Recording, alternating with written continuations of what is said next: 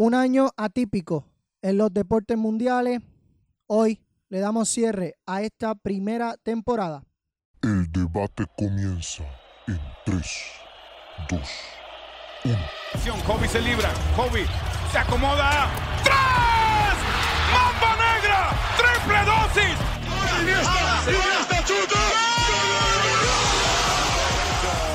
A lo profundo.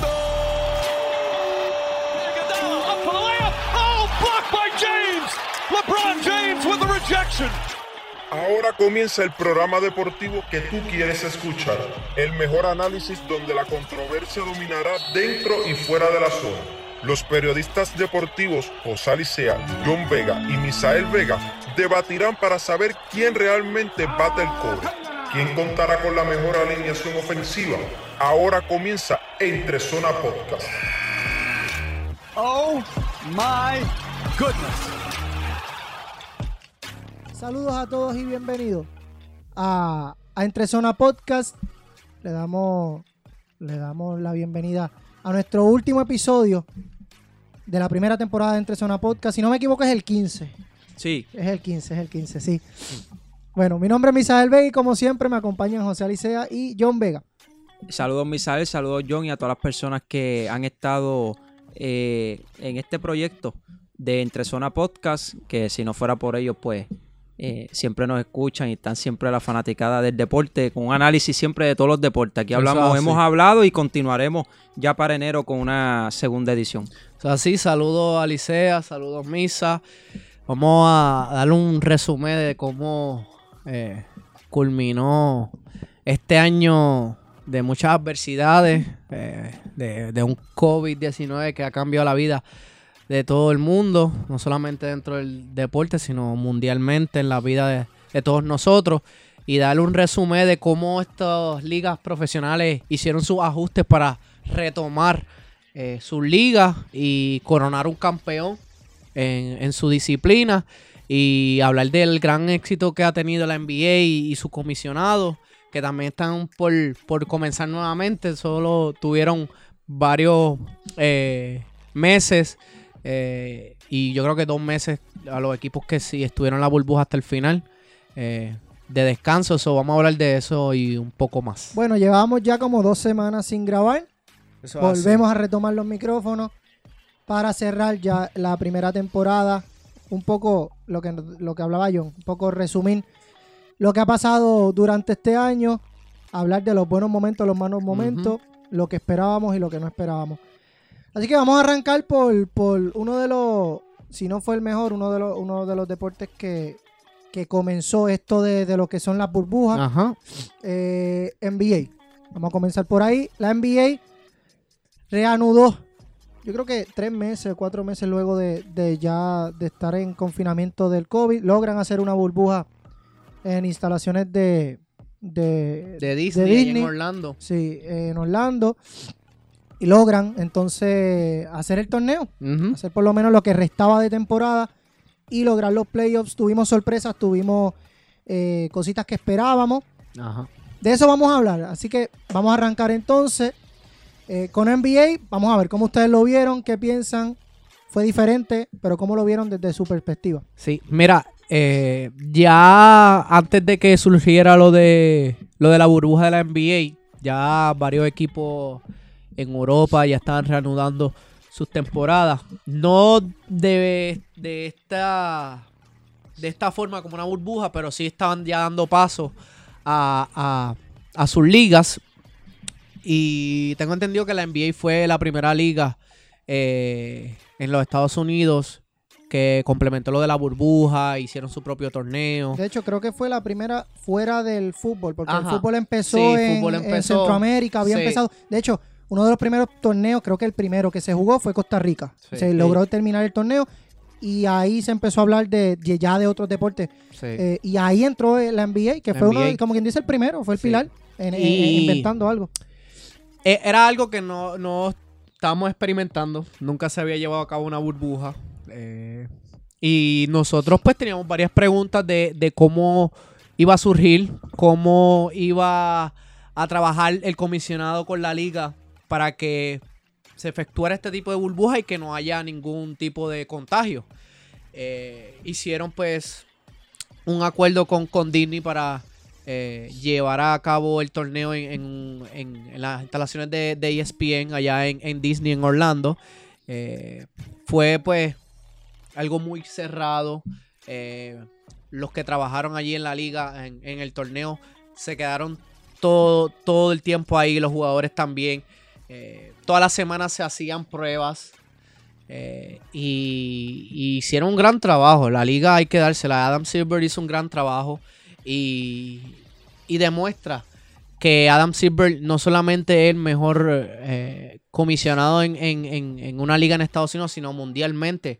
Porque llevar a cabo algo que, que no se había hecho nunca, como la burbuja, eh, tener a estos equipos cerrados por prácticamente yo creo que dos meses o tres meses. Dos meses, sí. Y tres meses, de preparación. exacto. Dos meses y medio. Dos meses y medio. Y que no saliera ninguno positivo. Y que tuviera un gran éxito. Eh, fue algo increíble y eso demuestra que Adam Silver es el mejor comisionado eh, de una liga, yo creo que mundialmente. O sea, el gran trabajo que la ha hecho y, continúa haciendo ahora con, con, lo que van a hacer ahora para, para esta próxima temporada. Eh, en cuanto a números de, transmisiones por televisión, no fueron los números ideales. Pues porque era algo diferente. Mucha gente no, no estaba tanto al tanto con, con, la temporada y el torneo. O no estuvieron muy pendientes. Pero pero para los fanáticos hardcore como nosotros y los de y la gente del baloncesto, de la NBA y de sus jugadores, eh, de verdad que no hay ninguna molestia, no hay ninguna, este, definitivamente no, no, no hay ninguna razón para la cual no estar satisfecho con lo que hizo Adam Silver y, la NBA. O sea, es un gran trabajo y, y hay que darle el gran mérito por lo que hizo. Y oye, se coronó los Lakers se coronaron Lakers, hubo muchas sorpresas. Yo sé que van a hablar de ustedes de eso. Pero en cuanto a, cómo se organizó eh, el torneo dentro de la burbuja eh, durante esta, de esta etapa tan mala como la que estamos viviendo hasta el día de hoy de la pandemia. So, eh, en ese lado, pues puedo decir que, hicieron un excelente trabajo. Quiero ver de usted el lado de, competencia. a, eso, a, eso iba, a eso iba a entrar con José. Este, la competencia dentro de la burbuja, mm, muchos jugadores no, no, no, estuvieron disponibles para algunos equipos. Eh, otros nos dieron la sorpresa y por ahí era que quería empezar. Obviamente, esperábamos quizá a principio de temporada eh, bueno, ya, sabíamos que los Lakers eran uno, un, candidato para ganarla. Si no eran el gran favorito. Sí. Pero yo creo que vamos a estar de acuerdo aquí que los Clippers se eliminan un poquito antes en el camino.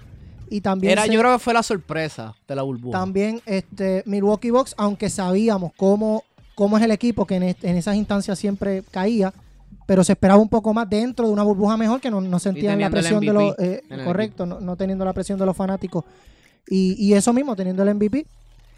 Y sale un equipo como es Miami Heat, que no se esperaba que llegara hasta una final y se posiciona hoy por hoy como un equipo candidato a... Contendor en el este. Correcto, y, y, a, y a competir a cualquiera, a cualquiera que se enfrente. De eso quería entrar un poquito con José, un poco la competencia, cómo la viste, fue algo diferente obviamente, pero ¿cómo ves, cómo la comparas con una temporada regular?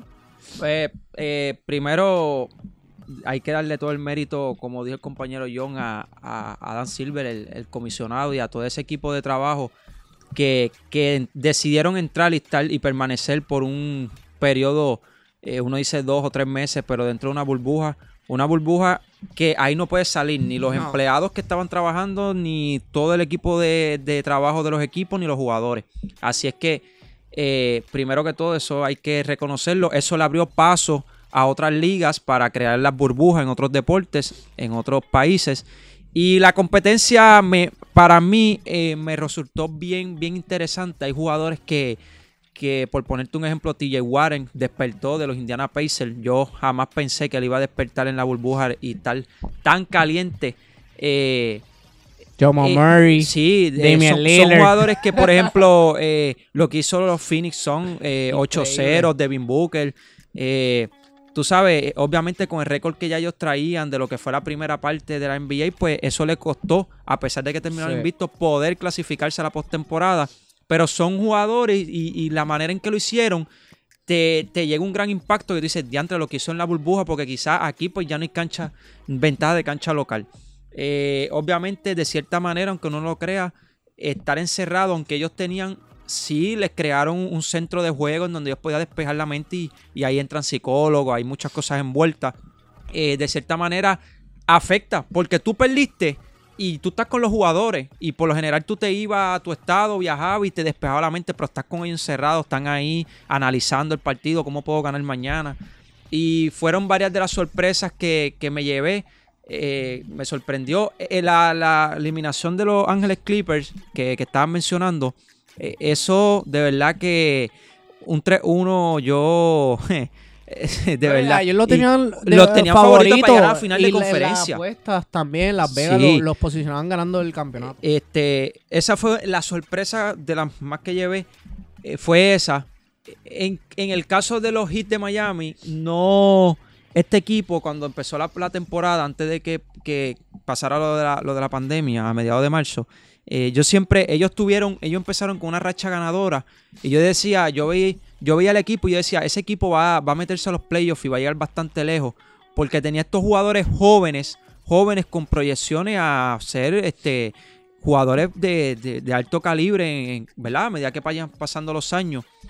Y una vez empezaron los playoffs, pues ustedes saben que yo siempre los puse ganando, llegando a la final de conferencia. Oye, eso hay que Eh, dársela a Licea. sí, sí, hay que darle- hay que darle Yo no veía a Miami avanzando Hay a que darle el, el- el premio del pronóstico aquí a. Sí, a ¿no? José. Y de verdad que eh, obviamente no, no pudieron, eh, ¿verdad? Llegaron a la final y con llegando a la final contra los Lakers ganaron dos juegos. Oye, muchos analistas las ponían a dar una barrida a los Lakers. Y, y Jimmy Butler fue parte de, de- entre los otros jugadores. Eh, Tyler Hero fue otro, otro muchachito, otro jugador que a mí me sorprendió, un jugador tan joven. Eh, Le tocó defender a jugadores ya, ¿sabes? Que son, son protagonistas en sus respectivos equipos. Y, y tú ver él batallando uno contra uno y ser muchas veces esa arma ofensiva para el equipo, para, para darle la victoria. Eso es mucho que decir. A- apenas un joven que está recién comenzando en la NBA, que tiene un futuro por delante, también fue otro, otro jugador y otro talento que, que me lleve. Eh, para mí, en, en- para resumir, la, la burbuja tuvo un éxito. Yo creo que el plan que llevaron, eh, la manera en que hicieron los formatos también to- estuvo muy bueno, bien, bien estructurado, una logística buena. Y eso requiere de preparación y trabajo. Por eso hay que reconocer a Dan Silver. Y que más adelante hablaremos de otros deportes, otros comisionados que deberían emular, emular, emular y o tratar. ¿Sabes? Quizás no es el mismo deporte, obviamente. Quizás requiere otra, pero tratar de Coger adquirir ideas algunas de él, ideas de él que yo sé que le, le pudieron haber servido porque hay un deporte que está corriendo, Hmm. que no ha tenido el mayor de los éxitos, que hablaremos. Pero, ah, eh, como dice el compañero John, coger esas ideas que puede implementar en ese deporte. Sí. Bueno, este, eso es un poquito de lo que se vivió dentro de la burbuja de la NBA, que para mí, y estoy seguro que para, para ustedes dos también, fue el mejor formato de cualquier deporte este año, 2020. Sí. Para correr un deporte bajo lo que se estaba viviendo del COVID, del confinamiento y todo lo demás, la NBA hizo un tremendo trabajo y cambia no solamente la, la manera en la que vemos el deporte eh, como atleta, también nosotros como comunicadores cambió mucho. Sí. Ver conferencias de prensa eh, virtuales, Virtuales. donde el jugador se sentaba a una cámara y tenía los, los- Los los periodistas en. Zoom, en esas plataformas. Fue algo distinto. De hecho, el mismo draft que Sí. se hizo Ah, virtual. Sí, sí, O sea, también este ver un poco más el lado eh, humano de los jugadores y también de los comunicadores, porque como comunicador también tenías que estar dentro de la Sí. burbuja, no, no podías estar saliendo y entrando. Y yo creo que eso cambia eh, no, no solamente la perspectiva en la que las personas ven el deporte, sino las personas ven el macro. Mm, Ajá. O sea, el jugador, pero también lo que está detrás de pantalla, lo que, lo- cómo se lleva ese deporte que yo creo que eso también ayudó mucho eh, a cambiar un poco la perspectiva de eh, eh, cómo se vea. Ajá. Eh, Ahorita, el- eh, cuando John estaba mencionando lo del análisis de, de en cuestión de los ratings, también eso tiene que ver mucho, por ejemplo, pasó en béisbol y pasa en muchos deportes. La parte de, de- de las transmisiones, muchas veces, obviamente, tú puedes verlo por, por televisión, ABC, ESPN, que eran los canales oficiales que lo estaban transmitiendo, pero muchas veces te llega el push de los medios para tú ver el juego por streaming, ¿me entiendes? Y eso también, pues, de cierta manera, eh, pues muchas personas a veces lo que hacen es que lo ven por, la, por su iPad, por su teléfono, que quizás no se conecta directamente con los ratings y obviamente las personas que, que lo ven por algo, televisión. algo que a mí me sorprendió es que antes, diría hace un año, un medio en YouTube, por ejemplo, tú decir un medio en YouTube no, no era ni bien visto. No, no, Hoy por hoy los medios en YouTube le dan carnet de, de prensa y todo para que cubran. O sea, Oye, eh, ha cambiado mucho a la veces manera. por medio de, de streaming las transmisiones son mejores que televisión, la calidad y todo, y las gráficas. Mira, también hay que darle el mérito a, a la liga que también es afiliada a la NBA, que es la WNBA, que hicieron Sí. prácticamente lo mismo, Sí, el también mismo no- no, formato, exacto. La burbuja y, y también hicieron un excelente trabajo y te da a saber que, que esa influencia eh, de la NBA y del comisionado también enriquece a otra. Y lo fue su, eh, su liga afiliada que es la WNBA que tuvo también un gran éxito.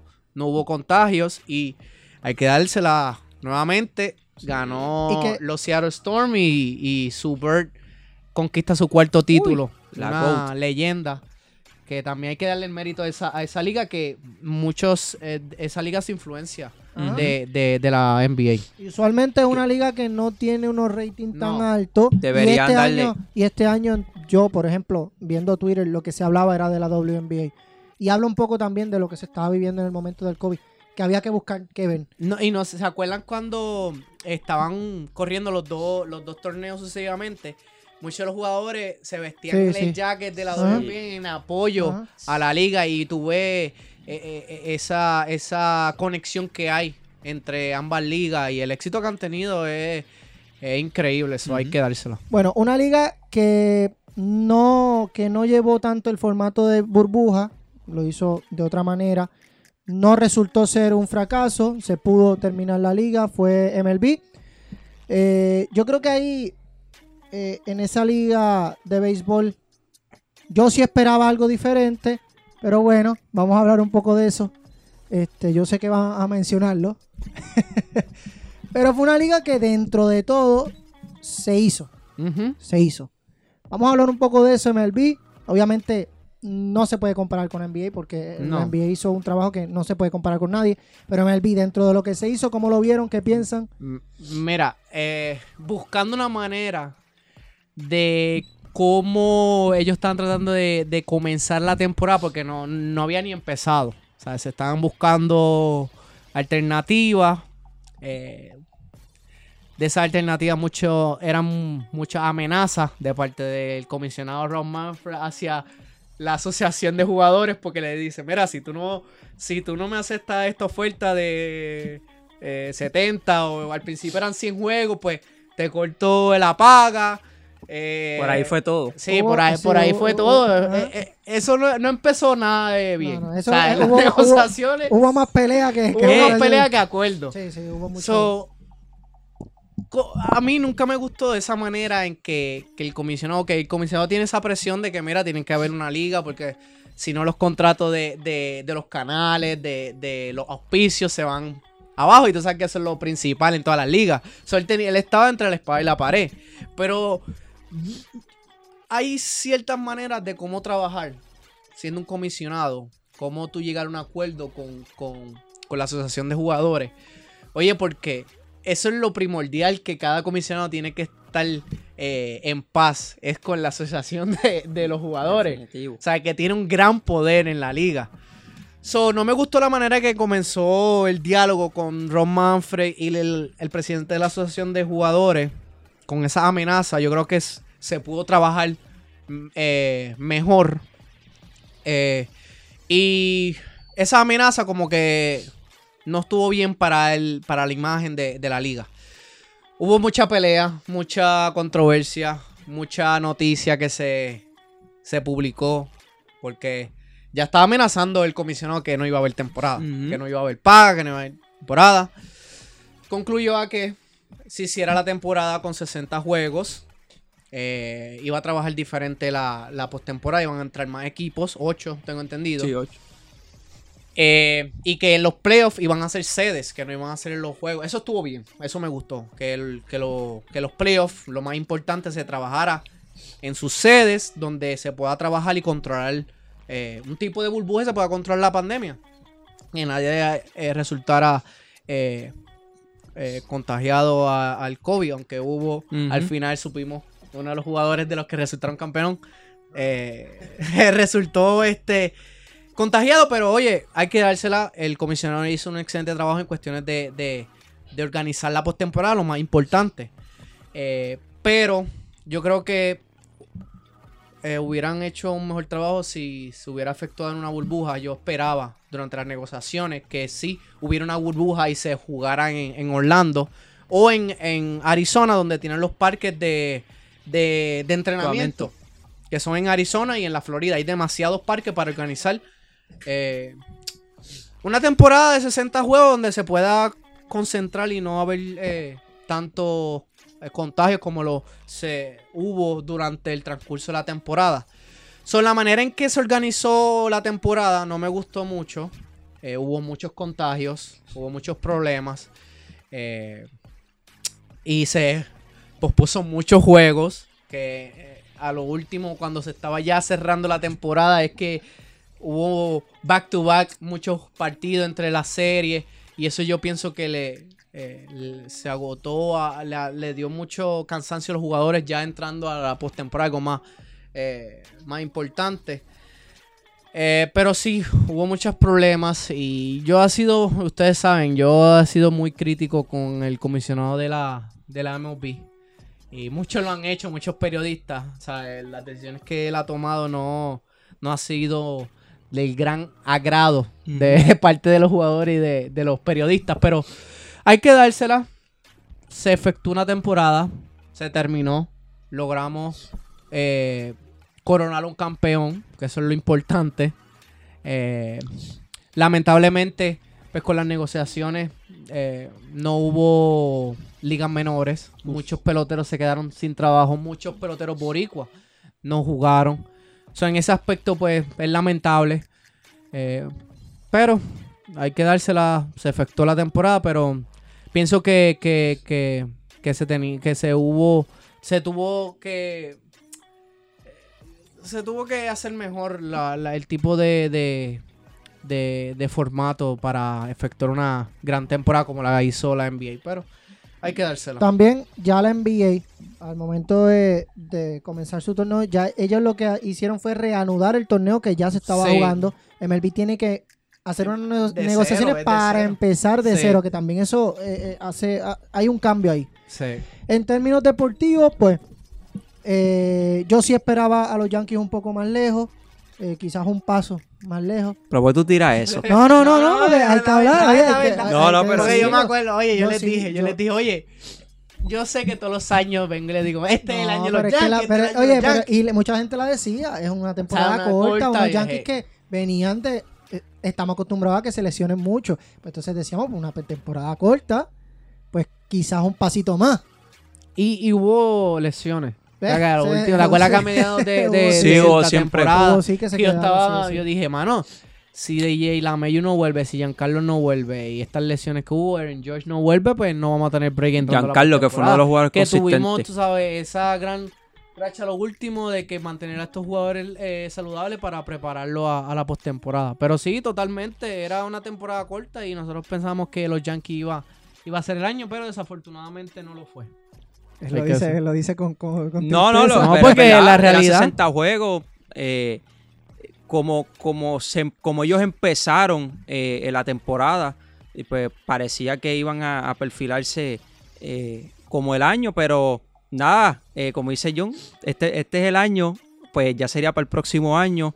Eh, yo creo que 60 juegos, pues eh, yo iba a mencionar lo de las ligas menores, eh, una bien lamentable porque esos jugadores se quedan sin ese taller. Eh, y obviamente, pues, en 60 juegos pueden pasar, pasaron muchas cosas. Eh, cualquiera podía ganar. Eh, eso sí, con, con, los contagios de los COVID, San Luis fue uno de los equipos que tuvo que tuvo un calendario atropellado al final. Yo creo que eran como 10 juegos en 5 días o algo así. Y yo creo, y ¿sabes? Cuando tú, cuando tú calculas eso, tú dices, diantre, se ven afectados de cierta manera porque pues el cansancio va a llegar de alguna manera u otra.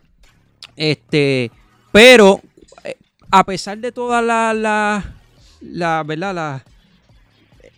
Ese camino atropellado que tuvieron al principio, como, como decía John, y casi siempre dicen que cuando uno empieza las cosas mal, como que o termina más o menos ahí o termina mal. Pues fíjate, a pesar de todo, pues, pues sí terminó, pudieron coronar un campeón, terminó bastante bien. Eh, los contagios, de cierta manera, pues sí dieron casos positivos en los jugadores, pero pudieron controlarlo y obviamente eventualmente pudieron cumplir con su juego. Eh, es verdad que con, un calendario un poco más, más ajustado. Y, pero sí, eh, yo creo que eh, por lo menos lograron ese cometido de que, ellos querían, como todo comisionado hubiese querido y todos los jugadores querían jugar, ¿verdad? Jugar béisbol. Así que de aquí de los boricuas uno fue Carlos Correa que dijo, no, yo quiero jugar ya sea 50, 40, 60, 70, 80. Así que para ahí tú ves la, ¿verdad? la disposición de los jugadores y obviamente para poder cumplir con ese con el objetivo que era, que era jugar MLB. Y temporada histórica porque también se coronó un campeón que hace 32, 32, 32, 32 años no se coronaba. Los Dodgers. Eh, un, equipo, histórico. Correcto, un equipo y un equipo que nosotros lo habíamos ya anticipado desde el principio de temporada. En los programas que tuvimos aquí, se veía. habíamos hablado que era un equipo que, que era candidato favorito por no solamente los jugadores, sino, jugadores, sino cómo estaban jugando. Y, lo merecieron y lo ganaron. Luego de ya más de 30 años. Eh, así que Los Ángeles se, se llevó, Los Ángeles se, se proclaman... como le dicen, The City of Champions. sí.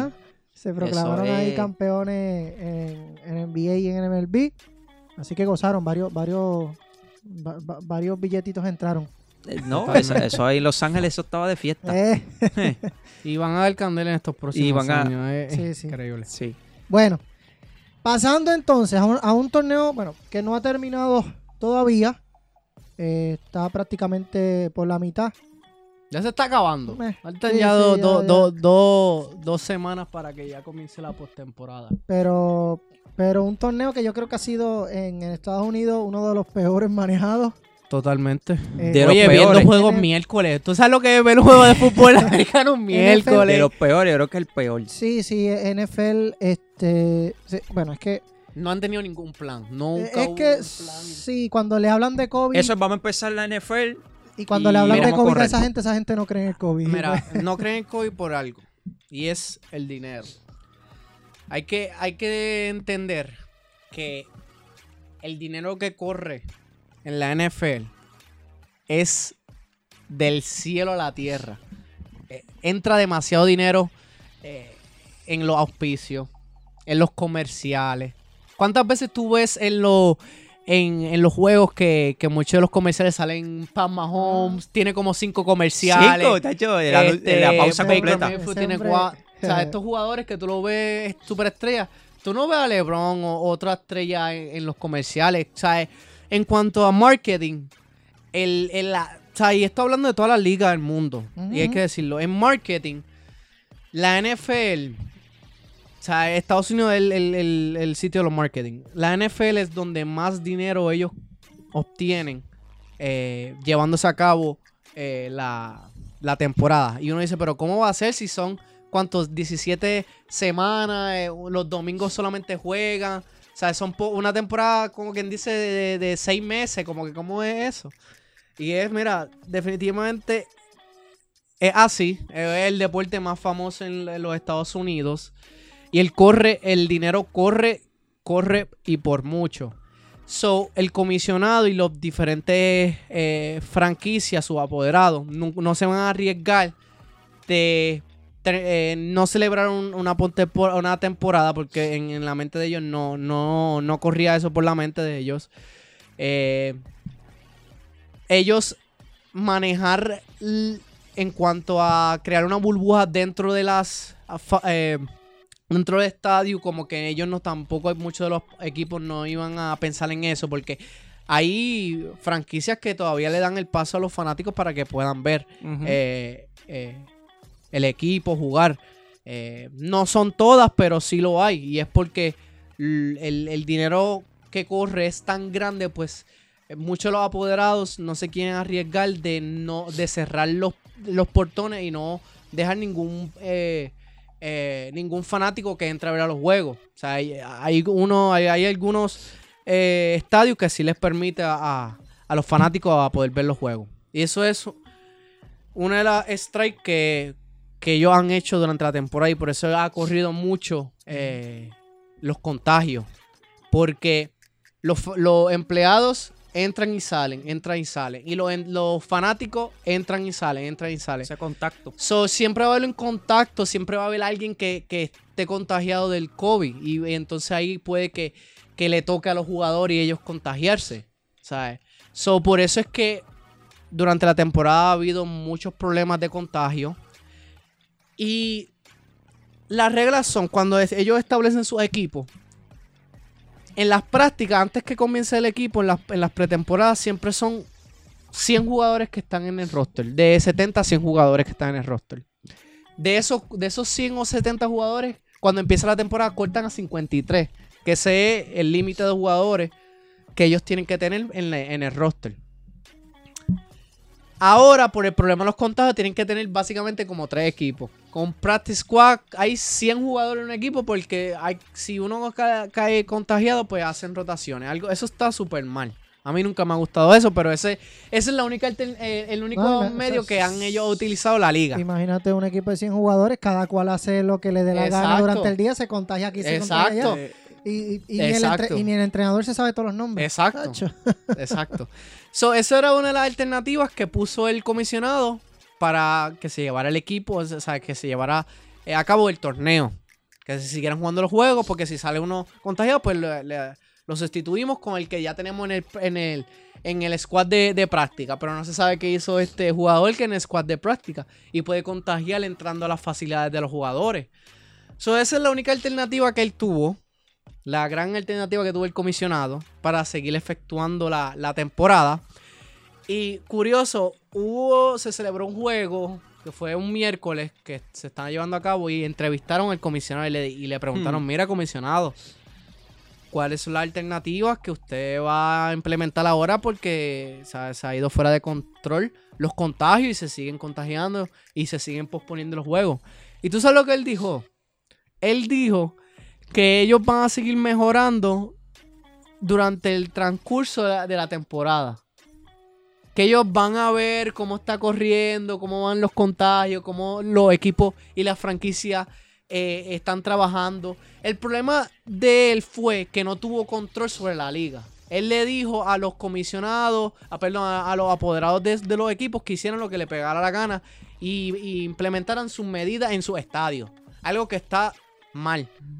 Algo que está súper mal. Y eso fue lo- el problema que ha tenido eh, el comisionado eh, Roger Goodell, que no estableció unas medidas y unas reglas para que toda la liga siguiera esas reglas. Él lo que él hizo fue, mira, lo que va a haber, vamos a ver, va a haber equipos de, de- un roster de 100 para que haya más y puedan sustituirlo cuando alguno de ellos salga eh, lesionado o salga contagiado al COVID para entrar otro y que ustedes hagan sus medidas, ustedes se lo va a apoderar, ustedes lo que mandan con sus dineros, pues ustedes hagan lo que le pegue la gana. O sea, él no, él no, él no tomó ningún control sobre, sobre la liga y, lo apoderado. Sí, como comisionado no tuvo esa ética de decir, ok, este es el plan, esta es la logística, esto es lo que vamos a hacer de esta manera en caso de que se reporte un caso positivo, pues vamos a tomar estas medidas. Lo único que él dijo Y- fue lo de expandir el roster. Y eso es algo... eh, eh, ha sido eh, cr- criticado de cierta manera porque a- ahora mismo todo, yo diría la mayoría de los equipos han, tenido, a pesar de las lesiones que han sufrido, Ajá. jugadores clave han dado positivo, eh, como la Mike Jackson de los Ravens y, y así entre otros jugadores. Entonces, ju- juegos también que se, han, que se han tenido que aplazar y que a veces pues cuando tú vas a hacer el ajuste del calendario también está atropellado porque ya pues para el próximo día tiene otro juego o para la próxima semana ya tiene Bueno, el lo- próximo los. Ravens no tuvieron ningún descanso. Ningún- tuvieron ningún descanso. Eh, ellos y- jugaron un jueves, un miércoles y ya para el próximo, o sea, el domingo. Go- ya tenían el otro. juego. Entonces tú dices, mano, está, fuerte. Entonces, eh, es lo que, lo que se establece, ¿no? Como no hay una ética, ni hay un, un Ni un papel, patrón, ni un pa- que en donde los equipos digan, ah, pues esto es lo que vamos a hacer en caso de que se reporte un positivo. Y entonces, pues, como nunca tomó ese banderín el comisionado, pues todo el mundo, pues mira, vamos a jugar. Eh, no importa lo que pase, pues seguiremos jugando. Mira. Y, ¿verdad? Sin tomar las medidas de, de más allá de... de- Y ese es el problema. el- eh, tanto dinero que corre por, por los equipos. es para y que tú tuvieras una logística increíble. Que, exacto, pero le ha dado tanto poder a los equipos sobre la liga. Sí. Lo que pasa es que desde ese punto, darle. Hay, hay que tener. Lo, lo- lo que sucede es eso. eh, las plantillas muy, muy grandes. Tú no tienes control sobre tus jugadores. Tú no sabes qué ellos hacen Sí. después que salen de entrenamiento o antes del entrenamiento. Realmente tú no sabes lo que ellos hacen en el tiempo libre. Eh, y pues, quizás se contagiaron por ahí en el supermercado. Y bueno, Van a se lo, llevan, se lo llevan a las facilidades. facilidades y se contagió medio mundo. Sí. Entonces, eso también, y yo creo que desde el principio, como no hay una estructura, no hay unas instrucciones reales, Exacto. como que mira, si sucede esto, se hace esto. Pues desde ese punto de vista, pues obviamente no se, no, no se ha podido eh, detener. Y más aún, de que ni el mismo comisionado ha intentado pararlo. No. O sea, porque es que le da igual. No, O sea, él le da igual porque igual. el dinero, él le llega el dinero. So, el Y- dinero está de sobra para él. Y esa parte del dinero eh, es verdad, pero cuando. ¿Sabes? Yo siempre digo eso hasta que a ti no te toca. Porque, ¿sabes? Estamos hablando con una situación de una pandemia que, aunque esté el dinero envuelto, oye, tú tienes que tomar carta del asunto. Sí. Estamos hablando de un COVID que, que pueden. eh, Dios quiere y no, un jugador que le dé COVID este, y, y a raíz de las complicaciones muera. O sea, eso también tú tienes que tomar en cuenta eh, y tomar carta al asunto sobre esas situaciones. Y vivir, sea, adaptarte a la realidad que, que estamos viviendo y obviamente como han hecho todas las ligas, que tuvieron que hacer su protocolo de salubridad para que pudieran tener al menos éxito o completar la temporada, pero bien controlado. Sí. La verdad es que hacer, hacer torneo fuera de una burbuja es bien complicado. Sí. Sí. Este, dentro de una burbuja es complicado porque realmente pues armar todo ese esquema, ese Lego, pues es, es bien complicado. Pero imagínate hacerlo sin burbuja, que bueno, que cada cual hace lo suyo Ah, y si no tienes un reglamento no, No. no. Dentro de otro lado, en el fútbol, soccer más bien, ellos sí se hicieron estructuras y eso, quizás por eso no ha, no ha habido, que se ha criticado mucho, pero quizás por eso no ha habido eh, lo que ha sucedido en el fútbol americano. Que, que Dios quiera no y en los playoffs no, No, eso- ahí no pueden. no siga empeorando porque ahí sí No, que ahí sí. ahí se ponen los huevos a peseta. Sí, totalmente. So, ese es el problema. O sea, eh, no hay ningún control. Eh, los equipos tienen tanto poder. No es como la NBA ni la MLB que, que se dejan de cierta manera controlar eh, por el comisionado porque Sí. tiene, tiene un gran control también. O sea, los, de- equipos tienen su, o sea, tienen, tienen su derecho a, a- a- a decir y a tomar decisiones y llegar a un acuerdo con el comisionado, pero en la NFL es totalmente diferente porque el dinero entra tanto en las diferentes eh, de los diferentes equipos con sus auspicios que ellos también tienen la, la manera de, de cómo controlar el pace de ellos, cómo ellos quieren eh, eh, implementar esas reglas de, de, de, de cómo prevenir o contagio en sus en sus ah, facilidades, sus estadios. So, por eso es que mm, han tenido esos problemas de contagio porque no hay un control en la liga. Sea, eh, a ninguno le importa Sí, la, la, quién salga positivo. o no, como Básicamente no. el dinero va a entrar. no tienen esa, esa conciencia sobre Sí. la, la pandemia. Sí. Y es, pues. Lo único vamos. que ellos dijeron, mira, lo que vamos a estable- establecer es, le vamos a dar a ustedes el poder de, de, de acuerdo pues, a los parámetros de, de la NFL, eh, sus reglas, establecen sus reglas en sus facilidades, los estadios. Unos equipos, pues, han hecho sus reglas, han permitido a los fanáticos, otros equipos no. han- o sea, que hay equipos que sí han hecho Sí. su trabajo y otros que no, pero como quiera. Para mí siempre estuvo mal de, de, de, de darle acceso a los fanáticos. Sí.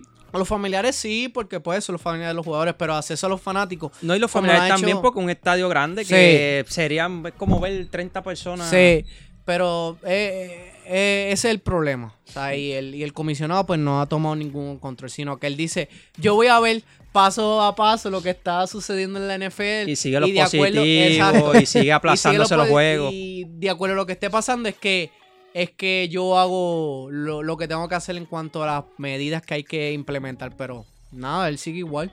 Sigue corriendo la NFL igual. Y otras, otro deporte que sigue igual.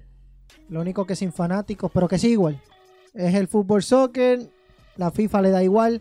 A las federaciones le da igual dentro de sus ligas. Esa es otra, otra Hay mucho- disciplina que hay muchos mucho- hay muchos de muchos los casos. eh, clubes, los apoderados tienen mucho y control. visto, sí, y, y hemos visto muchos casos, Cristiano, eh, Suárez, eh, casos importantes. Hemos visto Sí. hasta a Messi que ha prestado su, su, su avión para ir a compromisos internacionales.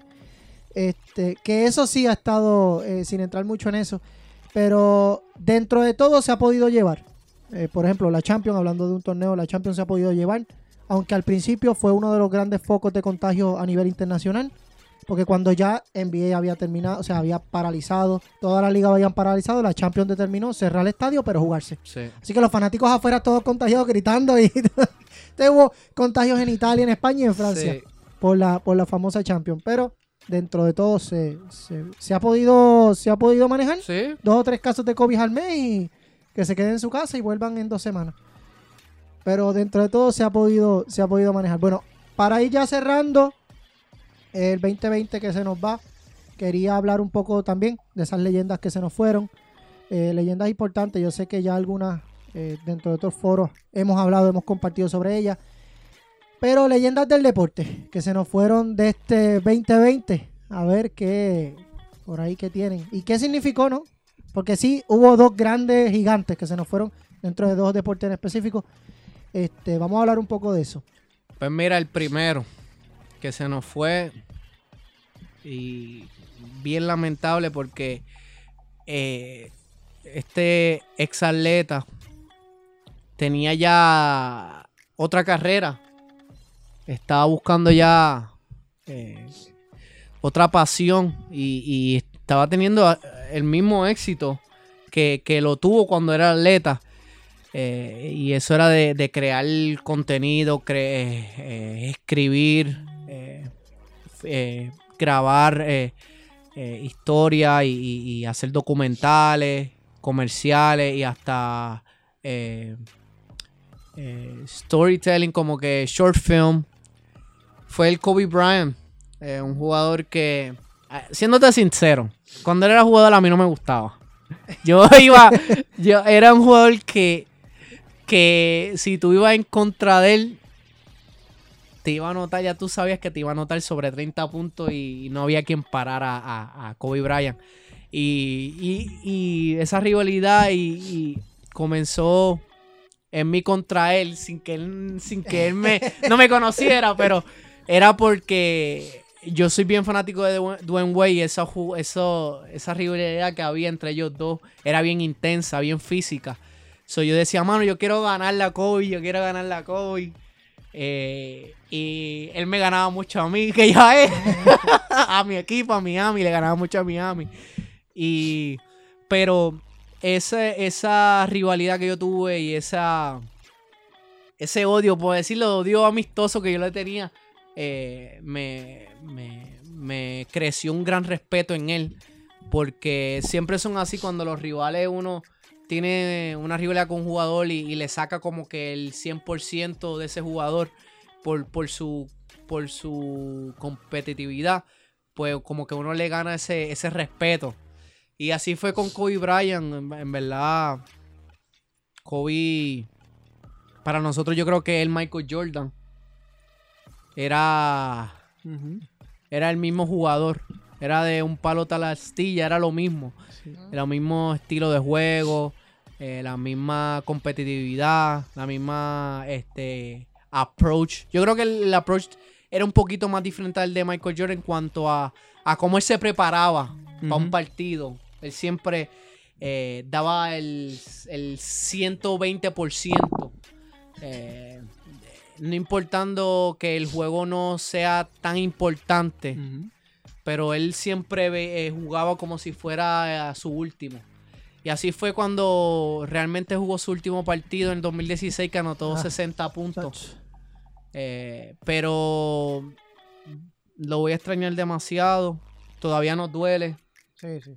porque él tenía otra carrera por delante. Y te- la hija, la familia. Y la familia, la hija, él tenía Sí, un sí. proyecto con, con Mambasita, que le decía la Mambasita, la y como, academia. y como termina, como bueno, como pasa todo, ¿no? Es un 2020 tan, que, tan atropellado, Sí. tan para todo. Y dentro del deporte fue bien fuerte. Fallece este Kobe, el accidente de- del, del helicóptero. Aéreo, y ahí sí que fue eso. Yo creo que deja un, un, un, un boquete, como uno dice, en todo, en Sí. todo el deporte, ¿no? A, a nivel internacional, cualquier, cualquier deporte. Sí. Pero más, en, en- obviamente, en el baloncesto. que Pero sí, Kobe. Lo que pasa es que son, hay muertes y hay muertes. Hay muertes que quizás tú puedes, dependiendo si, si es un ex atleta y tú sabes las condiciones que tiene, pues ya más o menos tú estás preparándote, pero en el caso de, de Kobe fue algo inesperado. Yo me acuerdo de esos push que llegaron de todos los medios. Eh, jamás tú ibas a pensar que un helicóptero en donde él viajaba eh, siempre él iba a fallecer de esa manera. Y con su hija y en donde habían otras nueve personas si no me equivoco había un coach de béisbol eh, y entonces eh, de la manera en que todo sucedió eh, crea un impacto entonces un- como fue Kobe para la NBA, él fue un propulsor para do- la WNBA, él es WNBA, él es respetado, eh, ¿sabes? Él Era un el que propulsor de él eso. la. Y pues sabemos, yo, yo siempre he dicho que, que esa parte, de, de hecho esta, esta semana corrió un video en ESPN de un juego que estaba Kobe sentado con su hija, parece que dialogando, la parte de, imagino, enseñándole su, táctica. Y, y yo siempre he dicho que, que, ¿verdad? No hubiese sido lo mejor, pero lo mejor que pasó fue que su hija falleciera con él. Porque tú sabes el impacto que a lo mejor eso le hubiese creado a esa nena. Quizás Por- no hubiese el- sido El apego que Ah. Sí, había no hubiese, ellos. a lo mejor el, el futuro, porque ella proyectaba para Sí, sí. representar a la ella selección. ya había firmado para. Sí, eh, no, ya habían- Yukon, ella iba a jugar con Yukon. Y entonces, a lo mejor es eh, ver, quizás enterarse después, mira, porque a lo mejor en el momento no, pero después, mira, tu papá falleció de esta manera, eh, ¿sabes? De cierta manera, a lo mejor le hubiese creado un gran impacto y a lo mejor ni hubiese sido ni la mitad de, de la jugadora que era. Y. Pero, mano, fue, fue, de la muerte, fue de la muerte que más me impactó de la manera en que fue. Yo no lo podía Eh, creer. decía, pero esto es cierto. No, no, por eso estoy diciendo, No, todos los medios todo- empezaron sí, a tirar exacto, como que notificaciones. Y como que mucha gente ser. especulando y diciendo, y el que decía Juan Pedro y el que decía, que decía todo Sí, el mundo. porque primero tiró una página que yo creo que. No me acuerdo cuál fue la página que yo decía, no. TMC. Y yo decía, TMC fue el pero primero. entonces después CNN, ESPN. Eh, entonces todos los, todos los medios. Sí, y yo dije, cuando, cuando Ball lo lanzó, ahí fue que todo el mundo cayó en cuenta como, mira, esto, esto es verdad. Y esto- esto es real. cuando yo puse CNN en inglés, eso, Sí, fíjate. sí. Bueno, los periodistas, los anclas que estaban dando las noticias ni podían hablar casi. De, no podían ni transmitir la noticia, se tuvieron que ir a la pausa y todo. Y fue, fue impactante, pues, por joven, el legado que él tuvo. No solamente en la cancha, fuera de la cancha, lo que él hacía con los jóvenes, la, la- las academias que él tenía. Y pues de la manera en que fue, pues no, o sea, no lo esperábamos. No lo esperábamos. Y eso pues creó un impacto para, para el deporte, porque todos los eh, atletas que no solamente eran del baloncesto empezaron a escribir en las redes sociales. Así que ahí tú ves eh, el cariño y el respeto que le tenían a Kobe. nosotros estamos aquí hablando del impacto que dio Kobe dentro y fuera de la cancha y lo que él levantó, como fue la WNBA, eh, internacionalmente el baloncesto. Pero ustedes, que yo creo que ese es su jugador favorito, cuéntenme ustedes por qué Kobe Bryant lo- los capturó tanto y la impactó y, y los terminó para ustedes diciendo ese es mi jugador favorito, el mejor que ustedes hayan visto. ¿Por qué? Porque ¿qué vieron de Kobe que a ustedes le encantó? Es que yo creo que eh, eh, Kobe, más allá, y tú lo comentaste, este, esa mentalidad de él, de que siempre Killer, quería ganar, no importa el qué. Mejor. Este, él quería ser el mejor eh, dentro y fuera de- de- del, del terreno de juego, ¿no? De la cancha. Ajá. Fue, era, era un tipazo, o sea, era una persona que dentro de la cancha él quería ganar. Era tremendo atleta, tremendo competidor. Fuera de la cancha era tremenda persona. Este, lo demostró, como tú bien dices, con la WNBA, con su familia. Este, lo estaba haciendo eh, eh, su faceta, eh, como quien dice en el cine, ¿no? En De las creador artes, las artes. del arte, sí. Este, y en todo lo que él hacía, lo intentaba hacer de la mejor manera posible. Exacto. Eh, yo, de pequeño, siempre fui fanático de él, no solo de él, de Los Ángeles Lakers. A mí me encantaba verlo jugar. Eh, los equipos que él tuvo, o sea, el equipo que lo arropó, siempre, siempre estuvo ahí, siempre estuvo yo, o sea, siempre fue de esos grandes eh, contendores a, a, campeonato. Y, y es eso, esa mentalidad de Kobe, como cambia la NBA por completo. Eh, todo el mundo Mamba Mentality, Mamba Mentality, todo el mundo habla de eso.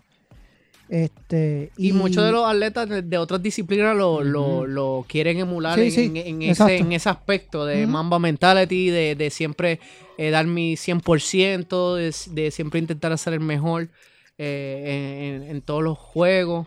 y un atleta que, que nunca, nunca fue olvidado. O sea, tú tienes atletas que, que se retiran y, y- y ya. O sea, No. como que nadie. Y el Kobe nunca fue olvidado. No, Y era también por eso, por lo que estaba haciendo. Y por lo que seguía haciendo por el deporte. Más allá de, de jugarlo o no. Y yo creo que eso es lo, lo que hace Kobe, lo que me hizo a mí ver en, en Kobe. Este. Pues ese- ese jugador a emular. sí. Ese jugador a, a seguir viéndolo y a seguir queriéndolo, queriendo, queriendo emular lo que, lo que él hacía. En mi caso lo describo como una palabra líder. La parte del líder del, dentro de la cancha, tan joven cuando empezó. eh, muchos jugadores veteranos del equipo, cómo lo respetaba y muchas veces las instrucciones que él impartía. Eso se merece este gran respeto en, como jugador que a veces jugadores que vemos ingresando a las ligas con sus respectivos equipos que los draftean quizás no tienen ese ímpetu que tiene Kobe como, como cuando comenzó. Así es que yo creo que eso fue eh, mi jugador favorito. Y si, yo no me. yo no me. Bueno, yo tenía mi cuarto con un, con un post de Kobe, una de estos de sí, yo era. eh, y, mano, la líder, los líder que fue. Para mí, creo un impacto en su joven carrera. Desde que comenzó, yo creo que eso fue lo que, lo que lo que llenó mis ojos en que diantre este va a ser este jugador va, va a ser proyectar mucho en la liga y pues de, proyectó demasiado eh, mucho con demasiado así que esa fue la palabra clave que que me, me incliné y vi y me gustó su desarrollo su etapa de Kobe Bryant Eh, otra figura eh, igual de importante que fue Kobe a nivel mundial, que se nos fue, nos dejó, eh, nos dijo adiós. Este fue la figura, una de las figuras, si no la más importante a nivel futbolístico. Su carrera hasta el 1997 fue una, una carrera que dejó mucho de qué hablar. Dentro de la cancha era un animal, fuera de la cancha tuvo muchos problemas. Diego Armando Maradona, este, una, una persona que fallece por cómo vivía. Eh, Yo, yo siempre he dicho, falleció por cómo vivía. Porque nunca... Ahí es que Ah. yo quería hacer un hincapié rápido de, de cuando tú quizás te preparas de cierta manera del fallecimiento de, de estos grandes atletas que fueron antepasados a quizás como que eh, fallecimientos inesperados. Y, pero dale, sigue que eso era un ejemplo. Ajá, entonces eh, eh, Maradona se posiciona en el ámbito mundial en un momento en el que Argentina pues realmente no, no tenía nada. Eh, Argentina estaba sufriendo mucho términos políticos, eh, términos sociales y sale este, este pequeño, porque tampoco era que era, era- sale este muchacho de, de un barrio, comienza a jugar y se posiciona como el mejor jugador de todos los tiempos, compitiendo con Pelé. Este, y fallece y ya la gente se olvida de la competencia con Pelé, con Messi, con Cristiano, con quien sea. Y lo posiciona como la gran leyenda. Yo creo que el impacto que él tuvo, al igual que Kobe, fue uno eh, muy grande. Porque hay que recordar que Maradona, eh, como quien dice, detiene una guerra, una guerra, la guerra de las Maldivias, donde él gana un mundial contra los ingleses. Eh, hablando de términos políticos, pues eso fue gigante. Y yo creo que es el atleta que mejor representa lo que se vive en el deporte, porque no hay atleta que tú puedas ver que haya transportado el deporte a la política, a lo social, a lo, a, a- al amor que uno siente, siente por los jugadores. Y Maradona lo logró en Argentina. Maradona, eh, yo siempre he dicho que para mí es el mejor jugador de todos los tiempos dentro del campo. Ya lo que hizo fuera, pues eso yo creo que choca un poco más a lo que realmente es un atleta. Pero una, un- una persona que nunca pudo ganar su batalla con la, pues, con las drogas. Este, sus últimos días tuvo una operación de, de cerebro. Y ya, ya al final, pues, eh, él muere por cómo vivió. Siempre tuvo una vida atropellada él desde, desde su No, y cuando él lo operaron, yo, eh, o sea, los medios de allá estaban diciendo que él se quiso ir para su casa. O sea, que le habían dado yo creo que la opción de si se quería, que, que quizás pues de cierta manera si a lo mejor se hubiese quedado en el hospital, que a lo mejor con las atenciones, ¿sabes? Porque uno nunca, no, no es lo mismo eh, estar pues en la casa que en el hospital, que recibes pues esas primeras atenciones ahí médicas, pero... eh, que está enfrentándose Sí, con sí. la pandemia. Este, No, y que él, él, él, él- yo digo, él se deja morir, porque él ya, ya, él- ya llevaba un tiempo que ya él no... Pues tú lo veías a él y él ya como que no, no, no, no quería estar. Este, y pues tuvo sus problemas, ya hasta el último día tuvo muchos problemas fuera de las canchas. La, la faceta quizás, como mejor lo conocemos, 2008, 2010, cuando fue entrenador de Argentina. Eh, porque fue lo que vivimos. Nosotros no lo vimos Sí. como jugador, Mm. podemos verlo en, en retransmisiones o, o- o videos en YouTube. Pero representa eso.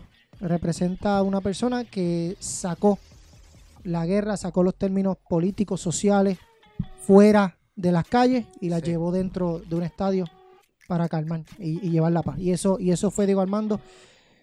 Se nos fueron otras leyendas, este, Pablo Rossi, Isabela. Este, Argentina sufrió mucho también la muerte de Isabela. Pero se nos fueron varios este 2020 atropellados en el Sí. deporte y atropellados en todo lo demás. Pero bueno, eh, no, no, yo creo que no queda nada más. Redondeamos bastante bien. felicitaciones también a Eh, Top Rank, que son las peleas de la burbuja eh, Ah, allá Ah, sí, en, sí, en términos, sí, sí, Eh, sí. Yo creo que también le abrió paso a, pues, a carteleras que eventualmente ya se efectuaron con público, como fue en San Antonio, las últimas peleas de Spencer, Dani, eh, Giovanta David, Leo Santa Cruz. Así es que en Puerto Rico, eso- Miguel Coto Promotion también hay que felicitarlo quería- por. eh, Eso yo quería hablar también, se me había olvidado esa parte de- del boxeo. Veníamos, antes del COVID, veníamos de tener una baja en el boxeo. Sí. Eh, tenía- eh, hacía falta boxeadores de calidad. Estaban, pero como que no, no eran muy bien vistos, claro, Canelo y eso, pero con el COVID como que muchos boxeadores elevaron y, y- y- y- y los estamos conociendo y yo creo que la división, todas las divisiones, este, están ya a un nivel que, que- que vale la pena, vale la pena seguirla. vale Sí, pena le seguirla. sirvió y fue, y fue Top esa burbuja, le abrió paso, como te dije, a otros países.